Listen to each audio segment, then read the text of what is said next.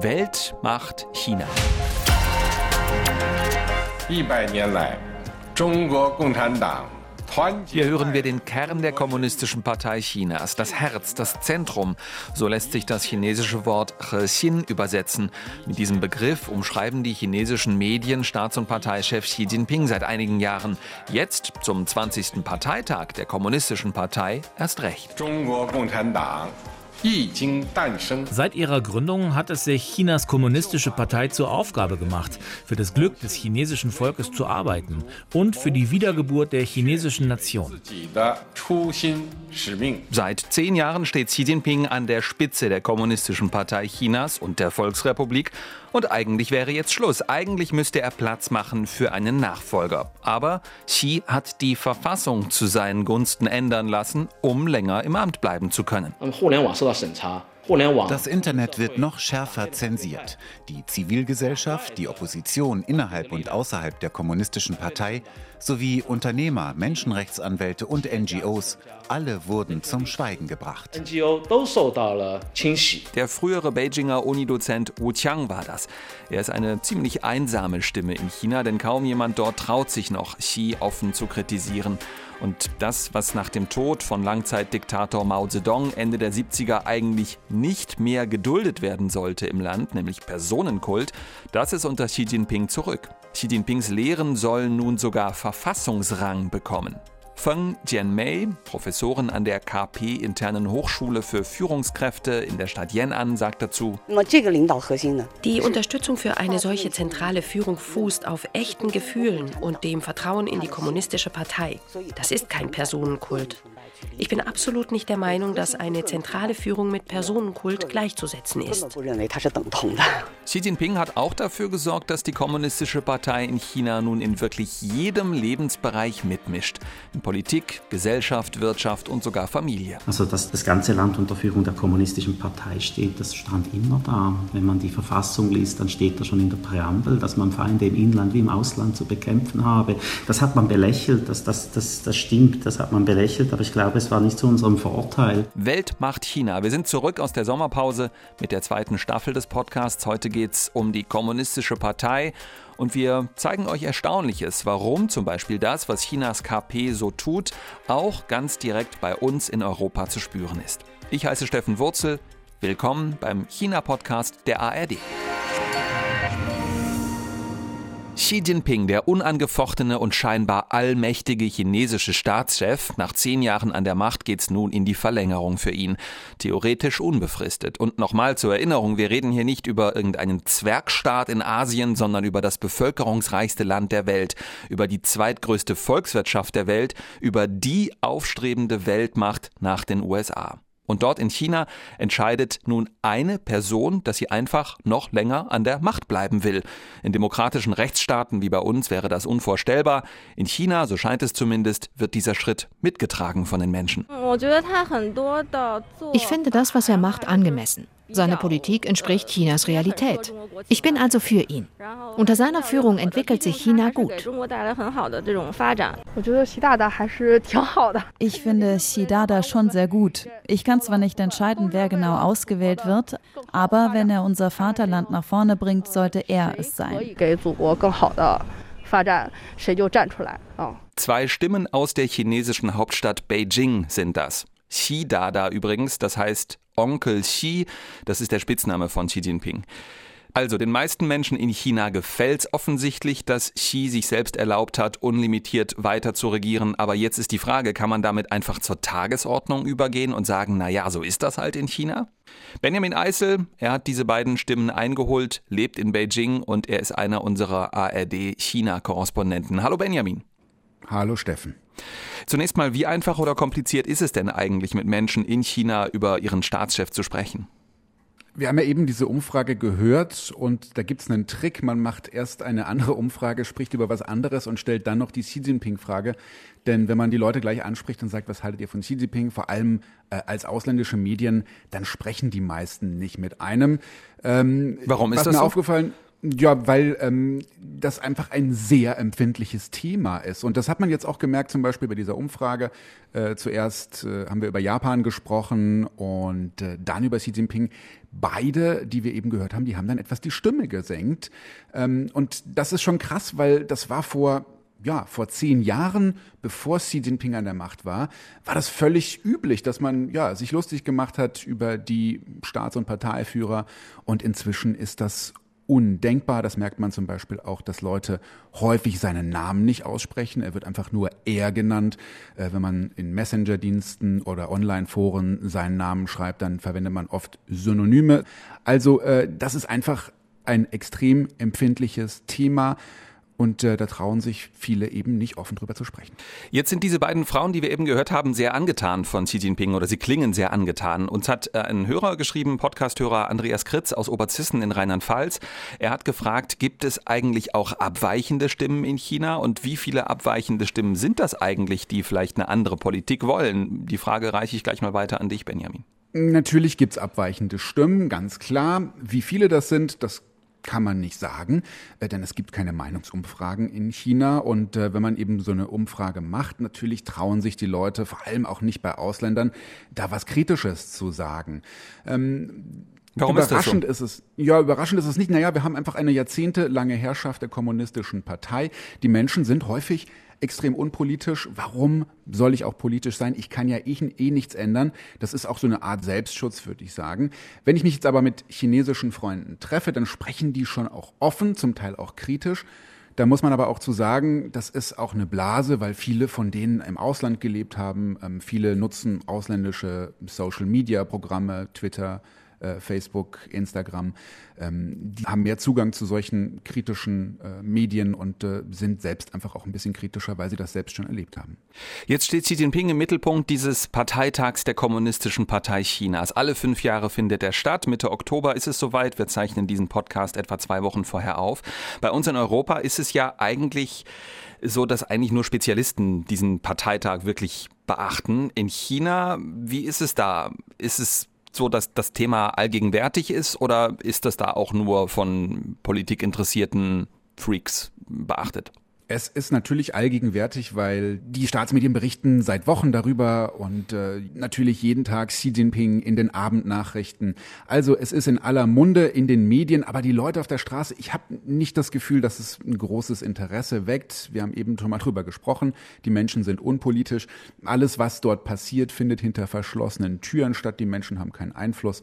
Den normalen Bürger trifft das nicht sonderlich. Und äh, was man jetzt hier zum Beispiel in Beijing merkt, ähm, es gibt nochmal verschärfte Corona-Maßnahmen. Man will hier bloß keinen Ausbruch riskieren. Ähm, da ist die Führung der kommunistischen Partei sehr nervös. Vielleicht ein Beispiel, eine Bekannte von mir, die kam neulich aus einer anderen Stadt zurück nach Beijing. Die wohnt jetzt im Hotel, denn ihr Kind dürfte nicht zur Schule gehen, ähm, weil die Mutter eben außerhalb der Stadt war. Äh, so paranoid ist man hier. Das ist hier einen kleinen Corona-Ausbruch geben könnte. Benjamin, erkläre uns bitte noch mal kurz, welche Bedeutung hat dieser Parteitag für das Land? Der Parteitag findet alle fünf Jahre statt und ist wichtiger als äh, die jährlichen Sitzungen des sogenannten Volkskongresses. Das ist das Scheinparlament, das immer im Frühjahr tagt. Und äh, bei diesen Parteitagen wird die Führungsspitze der Partei gewählt natürlich nicht demokratisch. Dadurch, dass da die Führungsspitze der Partei gewählt wird, wird auch zunehmend die Führungsspitze des Staates gewählt. Denn die Trennung zwischen Partei und Staat, die ist in den letzten Jahren immer weniger geworden. Ganz vorne an dieser Parteispitze ist das Politbüro, das hat 25 Mitglieder, fast alles Männer. Und von denen gehören sieben zum Ständigen Ausschuss. Das ist das oberste Gremium der Partei. Da gehört auch der Parteichef dazu, Xi Jinping. Jetzt hört man immer, naja, auf solchen Parteitagen alle fünf Jahre wird im Grunde der Kurs für die nächsten Jahre des Landes festgezurrt. Äh, Kannst du uns das nochmal erklären, warum das so ist? Es wird bestimmt, wer an der Spitze der Partei steht und damit wird bestimmt, wer das Land führt. Denn die Partei ist die Regierung, die Partei bestimmt, wo es lang geht, wirtschaftlich, politisch. Und deswegen sind diese Parteitage so wichtig. Wir reden jetzt so, als ob das schon alles beschlossene Sache wäre. Du hast vorhin das Wort wählen benutzt. Steht es denn wirklich fest, dass Xi Jinping diese Amtszeitverlängerung bekommt oder ist da noch Raum für Überraschungen vielleicht? Ich glaube nicht, dass es da Raum für Überraschungen gibt. Es gibt natürlich immer wieder Gerüchte, Spekulationen, dass äh, es da ein Gerangel gibt in der Parteispitze und dass vielleicht doch jemand anderes ähm, das Amt des Parteichefs übernehmen könnte, das Amt des Staatschefs dann auch. Ich halte das alles für Gerüchte.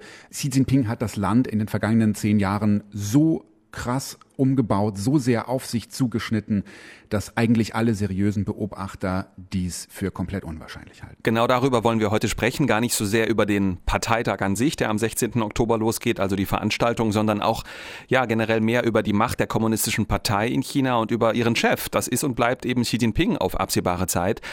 Benjamin, beschreibe uns noch mal bitte kurz, wer ist dieser Mann?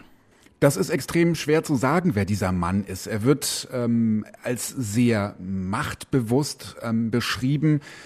Was man über ihn weiß, ist, er ist aufgewachsen in der Zeit von Mao Zedong, vom Staatsgründer der Volksrepublik. Sein Vater hat für Mao Zedong gearbeitet, also er ist in einer Partei, Familie groß geworden, hat verschiedene Positionen in der Partei und äh, verschiedene Positionen in der Regierung durchlaufen und ist dann eben 2012 zum Parteichef gewählt worden in China, also zum wichtigsten Mann im Land. Und in dieser Zeit bis heute ist er eben immer unnahbarer geworden. Man weiß nicht, wer das ist, man kommt nicht an ihn ran. Jetzt klingt das aber irgendwie komisch, weil er ständig in allen Fernsehprogrammen zu sehen ist, in allen Online-Publikationen, auf allen Social-Media-Angeboten Chinas, ist doch omnipräsent, dieser Mann der Mann ist omnipräsent. Wenn man sich zum Beispiel die Abendnachrichten anschaut, da sieht man ihn meist zu Anfang der Nachrichten. Xi Jinping war da, Xi Jinping macht das, Xi Jinping hat jenes gesagt, aber man hört ihn nie sprechen. Es ist immer nur, wie man so schön bei uns äh, Medienleuten sagt, ein Bilderteppich mit Sprecher drunter. Hm. Ähm, man kann ihn nicht interviewen, nicht nur wir ausländischen Medien, der wird auch nicht in China interviewt. Ähm, das ist ein bisschen anders als früher ich denke gerne zurück, er war 2015 in England, da ist er mit David Cameron, dem damaligen britischen Regierungschef, in ein Pub gegangen, hat ein Bier getrunken. Ich habe mir neulich nochmal diese Bilder angeschaut. Das scheint wie aus einer anderen Zeit. Sowas gibt's heute nicht. Da hat er auch irgendwie Selfies mit Fußballstars und so gemacht, ne? Mit ähm, dem damaligen genau. Premierminister und, und Fußballstars. Heute nicht mehr möglich, sowas?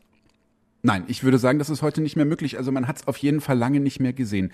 Dieser Mann ist unerreichbar. Das ist interessant, weil die chinesische Propaganda oder die Propaganda der kommunistischen Partei Xi Jinping ja relativ gegenteilig darstellt, nämlich als volksnah, als bodenständig. Nur ein Beispiel ist ja zum Beispiel, wenn man zurückgeht in seine Biografie, da heißt es immer wieder, Xi Jinping Ende der 60er Jahre, also in seiner Jugend, äh, sei er in einem sehr ärmlichen Dorf in Zentralchina nicht aufgewachsen, aber er habe dort einige Zeit gelebt. Dieses Dorf heißt Liangjiache. Dort habe er, so heißt es, in einer Art Höhlenwohnung gelebt. Die kann man sich auch anschauen dort. Und dieses Propagandanarrativ geht so weit, dass eben gesagt wird, der war damals so bodenständig in seiner Jugend, dass er große Wohltaten für die Bevölkerung in diesem Dorf Liangjiache vollbracht habe. Also Brunnen gebaut, den Menschen dort habe er geholfen bei der Entwicklung der Landwirtschaft. Heute ist dieses Dorf eine Art Personenkult-Freilichtmuseum. Yangjiahe ist etwas ganz Spezielles. Da hat Xi Jinping, der aktuelle Partei- und Regierungschef, ja mehrere Jahre als Jugendlicher verbracht. Ähm, da gab es auch viele Führungen. Ich habe viele Schulklassen gesehen, äh, Firmenausflüge, eben ganze Reisegruppen aus allen Ecken des äh, Landes. Und da gingen ich und es waren auch noch weitere Journalistinnen und Journalisten da unangemeldet hin und wir wurden schon beim Eingang untersucht. Es gab eine rigorose Kontrolle, also wie am Flughafen mit Ausweis ähm, und es wurde alles angeschaut. Und dann im Dorf selbst, da durfte man keine Interviews führen. Wahrscheinlich hatten die Angst, dass die Bewohnerinnen und Bewohner irgendwas sagen könnten, das nicht ganz genau in die offizielle Geschichtsschreibung passt. Und da sind sie uns wirklich auf Schritt und Tritt gefolgt und Aufpasserinnen haben geschaut, dass wir da niemanden unerlaubt interviewen. Martin Aldrovandi ist das. Er war schon mal zu Gast in einer unserer Podcast-Folgen, als wir über die Unterdrückung der Uiguren im Landesteil Xinjiang gesprochen haben. Martin war bis vor wenigen Wochen China-Korrespondent des Schweizer Rundfunks SRF in Shanghai.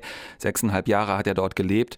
Und als wir über seinen Besuch in diesem ja, Xi Jinping-Dorf namens Liangjiache im Landesteil Shanxi gesprochen haben, da hat er uns auch von diesem enormen Personenkult erzählt, der dort rund um den chinesischen Staatschef inszeniert wird. Inzwischen ist das eine Art Touristenort, kann man sagen. Das ist abgesperrt. Da wohnen schon noch Leute, aber es sind vor allem Souvenirläden mit ganz viel kommunistischen äh, Propaganda-Souvenirs, die man sich kaufen kann, von Postkarten bis Büchern, ähm, Schlüsselanhänger mit äh, Xi Jinping, auch mit Mao Zedong, also mit all diesen ja, kommunistischen Souvenirs. Und gleichzeitig gibt es zum Beispiel chinesische kommunistische Historiker, die das alles erklären, aber eben so, wie sie sich das vorstellen. Also nicht so, dass man da etwas hinterfragt, oder die, wie war das wirklich, sondern so, Xi Jinping wurde dort äh, ja als Mann oder als Jugendlicher gestellt und dieses Narrativ führt halt dazu hin, dass er jetzt eben der Führer des Landes ist. Da gibt es keine Ungereimtheiten, das ist ja alles schön ausgedacht und deswegen sollten eben auch Journalistinnen und Journalisten dort keine Fragen stellen. Martin Aldrovandi war das lange Jahre China-Korrespondent des Schweizer Radio SRF. Benjamin, unser ARD-Kollege in China, wo und wie ist dir dieser Personenkult um Xi Jinping zuletzt aufgefallen? Jeden Tag äh, in Form von, was man in den Nachrichten sieht, Bilder, die an der Wand hängen, Zeitungsvorderseiten. Äh, also er ist überall, er ist omnipräsent. Ähm, weitere Beispiele, ich war neulich auf einer Dienstreise in Ningxia, habe da eine Geschichte über Wein in China gemacht. Erstmal bei der Eröffnungsrede der Weinmesse wurde natürlich erstmal Xi Jinping gedankt, dass er die Weinindustrie so wunderbar entwickelt hat. Äh, dann sind wir auf ein Weingut gefahren, da wurde uns als erstens eine Steinplatte gezeigt, äh, die im Boden eingelassen war. Und da stand dann drauf, hier stand der große Führer. Also der Name Xi Jinping stand nicht drauf, aber ähm, es wurde eben darauf hingewiesen, äh, als allererstes auch als wir da ankamen, dass dort Xi Jinping schon mal stand. Es gibt Xi Jinping-Kunde in den Lehrplänen der Schulen. Es gibt Xi Jinping-Apps, da kann man dann äh, die Aussagen von Xi Jinping üben. Ähm, und äh, was mir auch immer wieder auffällt, ist, dass es gibt diese Propagandavideos, Xi Jinping taucht irgendwo auf und dann wird geklatscht, frenetisch, minutenlang. Und das erinnert immer schon ein bisschen an Nordkorea. Man muss aber ja auch sagen, der Personenkult ist das eine. Es geht ja aber auch darum, dass Xi Jinping dieses Land wirklich verändert hat. Inwiefern nimmst du das wahr, dass Xi Jinping die Volksrepublik China in den letzten Jahren in die eine oder andere Richtung verändert hat? Ich bin die letzten zehn Jahre, äh, war ich fast jedes Jahr in China und es ist tatsächlich Jahr für Jahr immer repressiver geworden. Ähm, das habe ich persönlich erlebt, indem dass es schwieriger geworden ist, nach China reinzukommen, in China zu reisen, Leute zu interviewen, Leute zu treffen. Es geht bis dahin, dass äh, Menschenrechtsanwälte, andere Anwälte verurteilt, eingesperrt wurden, ohne rechtsstaatliche Prozesse. Xi Jinping hat äh, politische Gegner aus dem Weg geräumt, ähm, die sind verurteilt worden wegen Korruptionsprozessen. Äh, das Internet ist immer mehr zensiert worden in den letzten Jahren. Man kann hier kaum noch ausländische oder kritische Seiten erreichen. Es ist die totale Überwachung, die nochmal auf den Zenit getrieben wurde durch die Corona-Pandemie. Der Staat wurde ja, ideologisiert, reideologisiert unter Xi Jinping. Und äh, die Trennung von Staat und Partei, die es früher mal gab, die ist fast komplett verschwunden. Ich habe mit Wu Qiang darüber gesprochen, der Politikwissenschaftler hier in Beijing, der früher auch Unidozent war. Wir haben ihn vorher schon mal kurz gehört. Das ist wirklich einer der wenigen Menschen, die sich noch trauen, kritisch zu sprechen hier in China. In den vergangenen zehn Jahren hat sich das Verhältnis zwischen der Partei und der Regierung verändert. Und auch die KP selbst hat sich verändert. Die Partei wurde immer nationalistischer, autoritärer und dominanter.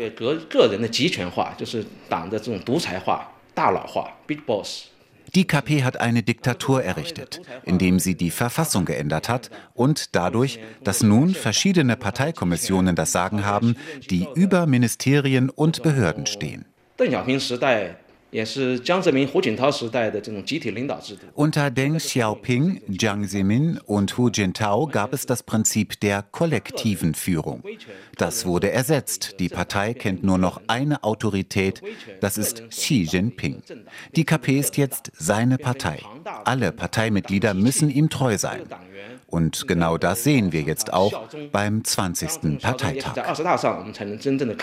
Wu Tiang war das, früherer Unidozent an der Tsinghua-Universität in Beijing. Benjamin, du hast vorhin gesagt, es äußert sich eigentlich niemand mehr kritisch, die Leute senken ihre Stimmen. Das widerspricht im Grunde dem, was wir gerade von ihm hier gehört haben. Der hat sich ja schon sehr offen jetzt geäußert dir gegenüber. Der äußert sich sehr kritisch, aber ist wirklich einer der sehr, sehr, sehr wenigen, die sich kritisch äußern. Ähm, man muss dazu sagen, der Mann hat seinen Job verloren, der wird nie wieder einen akademischen Job bekommen er weiß, was er sagen kann, wie weit er gehen kann, ähm, aber er lebt natürlich mit einem großen Risiko. Das klingt geradezu gefährlich im Sinne von, es ist gefährlich, wenn man sich über Xi Jinping auch nur ansatzweise kritisch äußert. Naive Frage vielleicht, Benjamin, aber ist es denn generell für China und den Rest der Welt gefährlich, dass Xi Jinping an der Macht bleibt?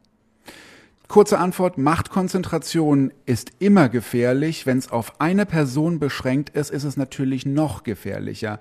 Warum ist es gefährlich? Es gibt eine politische Lähmung, denn keiner traut sich zu widersprechen. Denn wenn man der Politik widerspricht, dann widerspricht man auch Xi Jinping, dem Staats- und Parteichef. Und das möchte nämlich keiner, äh, weil man handelt sich Ärger ein, man kann im Gefängnis landen, man kann seinen Job verlieren. Also es gibt keine Checks and Balances, es gibt kein Korrektiv, es gibt niemanden, niemanden, der das Ganze hinterfragt, der der Politik widerspricht. Und ähm, das sieht man am Beispiel, dass das schwierig und gefährlich werden kann, zum Beispiel der Null-Covid-Politik. Wir wissen, alle Länder öffnen ihre Grenzen, machen auf, lockern. China schottet sich weiter ab, weil Xi Jinping gesagt hat, wir bleiben bei der Null-Covid-Politik. Und deswegen wird das bis in die niedrigsten Ebenen der Partei, der Provinzregierungen mitgetragen. Es gibt keine Exit-Strategie. Wir sehen, dass die Wirtschaft in China abschmiert, große Probleme hat, auch wegen der Null-Covid-Politik. Es wird trotzdem nicht abgerückt. Und wenn Chinas Wirtschaft in der Krise steckt, die zweitgrößte Volkswirtschaft der Welt, dann betrifft das uns natürlich alle auf der Welt. Jetzt hört man immer wieder, naja, ihr Journalisten, ihr schaut ja oft nur auf die Oberfläche in China, das, was da so zu sehen und zu hören ist. Aber innerhalb der Partei ist dann so das Argument, da gäbe es ja so sehr wohl Ausgleich und Checks and Balances und kontroverse Diskussionen. Ist das so? Man kann natürlich in die Partei nicht reingucken, diese Leute können genauso wenig reingucken, ähm, aber es ist schon klar, dass es immer weniger Checks and Balances gibt, weniger als früher, immer mehr Machtkonzentration auf den Parteichef, auf Xi Jinping da hat sich viel getan. Es gab früher die Trennung von Partei und Regierung. Die gibt's de facto nicht mehr. Das hat ja Wu Qiang vorhin auch gesagt. Ähm, dann gab es diverse Säuberungskampagnen unter dem Deckmantel einer Antikorruptionskampagne, wurden politische Gegner aus dem Weg geräumt, haben ihre Jobs verloren, sind verurteilt worden. Der Ministerpräsident, die Rolle des Ministerpräsidenten ist marginalisiert worden. Das war früher immer eine Art Gegenspieler zum Parteichef. Inzwischen spielt er keine Rolle mehr. Das ist alles auf die oberste Person zugeschnitten, auf Xi Jinping. Und wir hatten auch jetzt wieder Urteile, wenige Wochen vor dem Parteitag gegen politische Gegner. Da war auch ein Todesurteil dabei, das zwar nicht voll vollstreckt wird, ähm, aber diese Strafe wird dann in eine lebenslange Strafe umgewandelt. Und das zeigt eben alles, dass innerparteiliche Opposition nicht geduldet wird, dass eben alles auf eine Person zugeschnitten ist. China hat 1,4 Milliarden Einwohner. Die Kommunistische Partei Chinas hat etwa 90 Millionen Mitglieder. Naive Frage vielleicht, aber warum Benjamin krempelt ein einziger Mann das alles um? da müssen wir mal zurückblicken. Und zwar vor zehn Jahren, 2012, als Xi Jinping das Amt des Parteichefs übernommen hat. Da steckte China in der Krise. Warum steckte China in der Krise? Es gab zwar extrem viel Wirtschaftswachstum, aber es gab auch verdammt viel Korruption in China. Viele Dinge sind da nicht so gelaufen, wie er wollte, dass sie laufen und er fürchtete sich um das Machtmonopol der kommunistischen Partei. Und äh, da galt ihm die Sowjetunion als warnendes Beispiel. Denn wir erinnern uns, dort ist die kommunistische Partei rausgeflogen, die Sowjetunion ist zusammengebrochen und es gab einen Demokratisierungsprozess. Das wollte Xi Jinping alles nicht und deswegen galt er auch vielen in der Partei als der richtige Mann, um den Verfall der kommunistischen Partei zu stoppen. Und dann hat er sukzessive sukzessive die Partei umgebaut, unter anderem mit Antikorruptionskampagnen. Dafür gab es auch viel Applaus und äh, hat dann die Partei, den Staat immer mehr auf sich zugeschnitten und heute sind wir mit Xi Jinping, der kurz vor seiner dritten Amtszeit als Parteichef steht. Dankeschön. Benjamin Eisel, unser Mann in Beijing. Bleib mal da, wir hören dich gleich nochmal. Und mit unserer Berliner Reporterin Ruth Kirchner können wir jetzt besprechen, was treibt Chinas kommunistische Partei eigentlich bei uns in Europa und warum sollte uns das interessieren? Hallo Ruth. Ja, hallo Steffen. Ja, vor ein paar Tagen war ich mit einem Fachmann für genau dieses Thema verabredet. Wenn sich ein System so auf eine Figur fokussiert, dann ist das System irgendwo auch instabiler, weil eben Nachfolgeregelungen nicht mehr funktionieren, weil Sicherheit, ähm, Berechenbarkeit des Systems nicht mehr da ist. Das ist Ralf Weber von der Universität Basel und Berechenbarkeit. Das ist hier das Stichwort, was für uns richtig wichtig ist. Jetzt denken wahrscheinlich alle, heute ist ja die große Schweiz-Show. Das ist aber Zufall, dass ja, Ralf das Weber auch Schweizer ist, so wie Martin Aldrovandi vom Schweizer Radio vorhin. Ne? Ja, genau, das ist absoluter Zufall. Ralf Weber ist Professor am Institute for European Global Studies in Basel und er beschäftigt sich eben mit China dort und damit, was China mit uns in Europa zu tun hat. Also genau mit unseren Fragen. Okay, lass mal drüber reden, was Xi Jinping mit uns zu tun hat. Äh, Ralf Weber hat eben gesprochen von diesem Stichwort Instabilität, ähm, auch Stichwort Berechenbarkeit, die zunehmend in Frage gestellt wird, äh, weil eben sich jetzt alles auf eine Person Xi Jinping konzentriert. Warum sollte uns das denn Sorgen machen? Jetzt mal ganz platt gesagt, das ist weit weg. China ist irre weit weg und was die chinesischen Kommunisten in ihrer Partei machen, könnte man ja sagen, das ist doch denen überlassen. Ja, die Meinung kann man haben, aber lass mich mal das ganz große Besteck rausholen. Ja? China ist Atommacht, eine aufstrebende Weltmacht, liegt in so einem Dauerclinch mit den USA. China ist eine Diktatur. China ist Deutschlands wichtigster Handelspartner. China ist die zweitgrößte Volkswirtschaft der Welt. Also ich persönlich finde, das muss uns beunruhigen. Das finde ich auch beängstigend, dass dort eine Person so viel Macht hat und dass wir eigentlich überhaupt keinen Einblick haben in die Entscheidungsstrukturen in dieser Partei. Und Ralf Weber, der hat dazu auch noch ein paar weitere Aspekte aufgeführt. Ich glaube, es muss uns stark interessieren, weil wir haben in den letzten Jahren gesehen, wie die Partei in einem einzigen Bereich, den man eigentlich für sich so ein bisschen freilaufen ließ in der Wirtschaft, nicht weil man angewiesen war auf Wirtschaftswachstum, auch dort immer stärker eingreift wie die Partei sich hineinsetzt über Parteizellen, wie man die Kontrolle über die Führungsleute in der Wirtschaft gestärkt hat. Und das hat Auswirkungen auf, wie wir mit der Volksrepublik China Handel treiben können. Also das muss uns schon stark auch beschäftigen, ganz nebst den ganzen ethischen Fragen, nicht ähm, wie es dann um das Volk in China bestellt ist, was das für uns heißt, dass da eine, eine autoritäre Macht mit totalitären Tendenzen sich auf der Weltbühne auch immer anders geriert. Das gibt eine ganze Reihe von Implikationen, die uns ja doch irgendwo auch bewusster geworden sind in den letzten Jahren in, in Europa, nicht zuletzt auch jetzt unter dem Konflikt mit äh, Russland und der Ukraine, in dem eine, doch eine Konstellation zustande kommt zwischen Demokratien nicht und, und irgendwo einem autoritär geführten Block. Jetzt hat Benjamin vorhin über diesen Personenkult äh, und die Propaganda um Xi Jinping gesprochen. Das belächeln wir gerne, ne? Diese Inszenierung auf Parteitagen, dieses ständige Applaudieren, diese Omnipräsenz in den chinesischen Medien. Das ist ja wirklich inzwischen Nordkorea-Style-Propaganda. Ähm, darf man das so abtun, deiner Ansicht nach? So nach dem Motto, ey, da kann man drüber lachen, das ist Folklore? Also ehrlich gesagt lache ich auch oft darüber, weil das wirkt ja so komplett aus der Zeit gefallen. Also das ist ja für Total. uns ja, wie aus einem, aus einem anderen Film irgendwie. Und äh, trotzdem, Fakt, auch das haben wir ja vorhin bei Benjamin gehört, äh, Propaganda wirkt äh, auf die Menschen in China und äh, diese Propaganda führt ja auch dazu, dass wir immer weniger wissen, was in China eigentlich vor sich geht, eben wegen der Zensur und wegen dieser Bilder, die uns da ständig ja auch ähm, über die chinesischen Staatsmedien dann äh, vorgeführt werden und die ja teilweise auch nach Europa kommen. Und äh, die Kommunistische Partei in China, die kümmert sich ja nicht nur um die 1,4 Milliarden Menschen in der Volksrepublik, sondern über ihre internationale Abteilung und über die sogenannte Einheitsfront ist sie ja auch im Ausland aktiv und eben auch bei uns. Du spielst an auf diese äh, Konfuzius-Institute, ne, die vom chinesischen Staat ähm, finanziert werden, die im Ausland, zum Beispiel in Deutschland, Teezeremonien anbieten oder Veranstaltungen zum Thema ähm, Spracherwerb, äh, die aber natürlich keine kritischen Dinge anbieten, wie zum Beispiel, was passiert in Hongkong oder wie ist eigentlich der Umgang mit Xi Jinping oder wie geht es den Minderheiten in China. Meinst du das? Genau, die, aber die Konfuzius-Institute sind ja nur das eine. Es gibt ja noch ganz viele andere Beispiele. Also große Tageszeitungen in Deutschland haben eine Zeit lang äh, Beilagen gehabt von der China Daily. Das ist ein Propagandablatt aus China. Äh, das Handelsblatt zum Beispiel hat das mehrfach im Jahr beigelegt, hat das jetzt vor über einem Jahr eingestellt, wie der Verlag uns bestätigt bestätigt hat. Also daran sieht man, dass da schon ein Sinneswandel stattgefunden hat. Es gibt aber auch viele andere Beispiele. Die chinesischen Studierendenvereinigungen in Deutschland, die werden von der Kommunistischen Partei auch sehr genau beobachtet. Oder weiteres Beispiel, es gibt Wirtschaftskonferenzen äh, zum Thema China in Deutschland.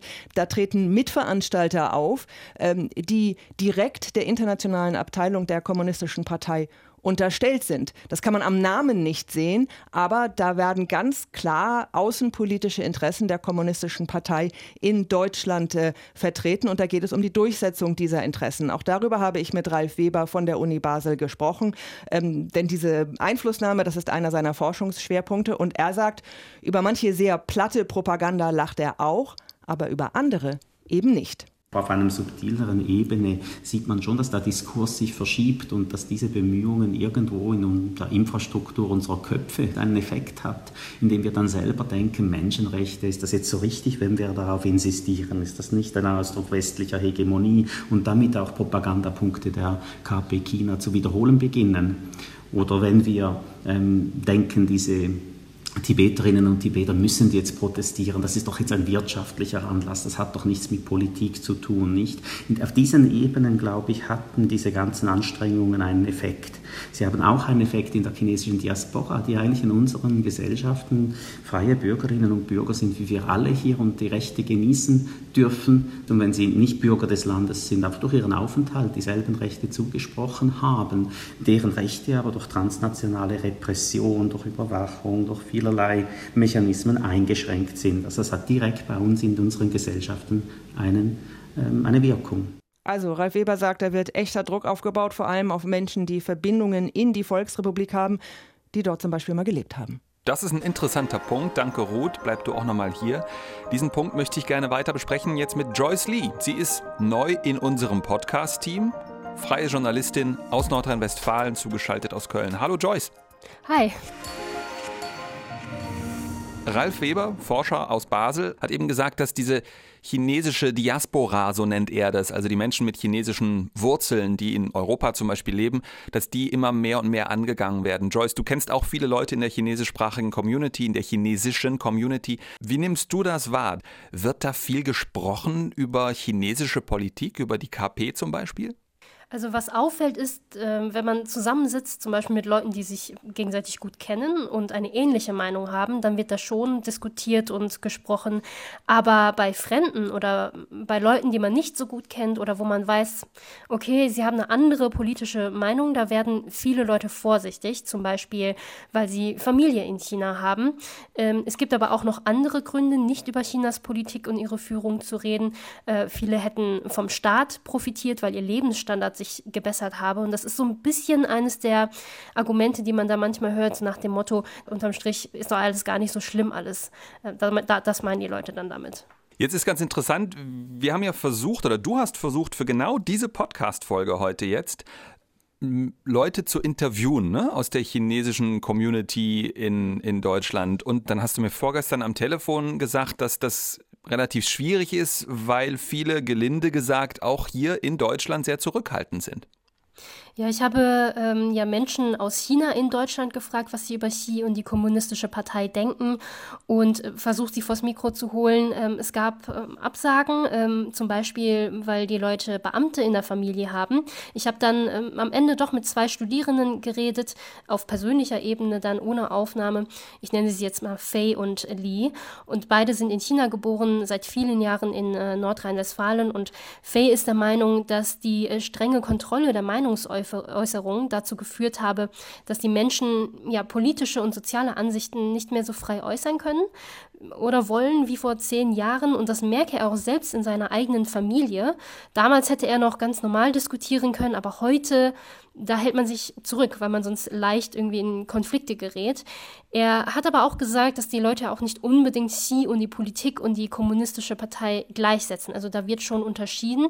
Und das äh, war zum Beispiel bei Li so. Also sie hatte ja mir keine wirkliche Meinung zu Xi gesagt, weil am meisten störe sie die Null-Covid-Strategie der Regierung, weil es ihr und viele andere chinesischen Studierenden erschwert, äh, ja, nach China zurückzugehen und ihre Familie zu sehen.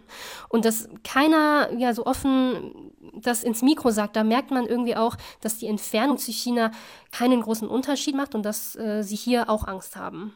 Dankeschön, Joyce Lee, neu in unserem Podcast-Team und in zwei Wochen gibt es die Weltmacht China Folge Nummer zwei der Staffel mit dir als Moderatorin und es wird gehen, hast du gesagt, ums Thema Paralleluniversum. Was ist damit gemeint?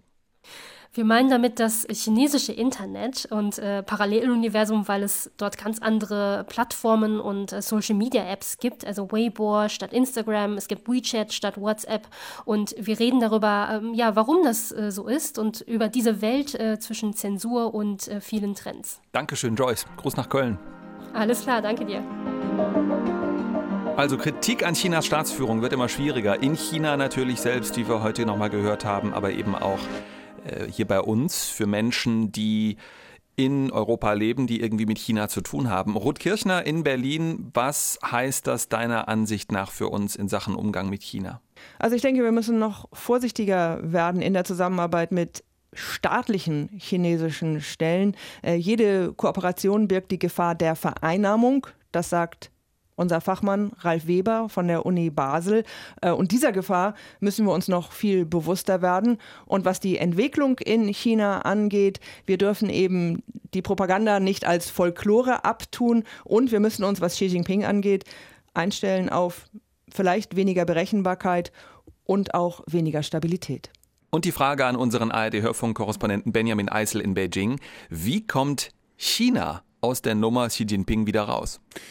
Das ist eine gute Frage. Wir haben vorhin über die Null-Covid-Politik in China gesprochen. Da gibt's keine Exit-Strategie. Ich würde sagen, für Xi Jinping gibt's auch keine Exit-Strategie. Das ist natürlich typisch für autokratische Regimes. Wenn alles auf eine Person zugeschnitten ist, dann überlegt man nicht, was passiert, wenn diese Person nicht mehr da ist. Das ist symptomatisch. Xi Jinping ist jetzt 70 Jahre, knapp, nächstes Jahr wird er 70, der kann schon noch 10 Jahre machen, vielleicht 15, vielleicht 20. Es gibt auch andere alte Regierungschefs, Beispiel Joe Biden in den USA, also der kann schon noch eine Weile machen, solange das System stabil bleibt. Aber was passiert, wenn er krank wird? Was passiert, wenn ja, das System kaputt geht, wenn die Leute unzufrieden werden, weil die Wirtschaft nicht mehr wächst? Darauf gibt es keine Antwort. Die Frage an euch, die Podcast-Hörerinnen und Hörer jetzt. Vorsichtig sein gegenüber staatlichen chinesischen Parteistellen. Ja, was unser Experte da sagt, haltet ihr das für übertrieben oder haltet ihr das für angemessen? Fühlt ihr euch eigentlich auch gut genug informiert bei diesem Thema? Schreibt uns gerne eine Mail an weltmachtchina.rbb-online.de und abonniert uns. Unseren China-Podcast Weltmacht China gibt es unter anderem in der ARD-Audiothek und auch sonst überall, wo es Podcasts gibt. Wenn es euch gefällt, dann liked uns. In dieser Folge waren mit dabei Benjamin Eisel, Ruth Kirchner, Joyce Lee und als Gäste Wu Tiang, Ralf Weber und Martin Aldrovandi. Außerdem gehören zum Weltmacht-China-Team Astrid Freieisen, Marc Krüger, Eva Lambi-Schmidt, Hangxun Li und Zui Mu. Mein Name ist Steffen Wurzel. Tschüss, bis bald.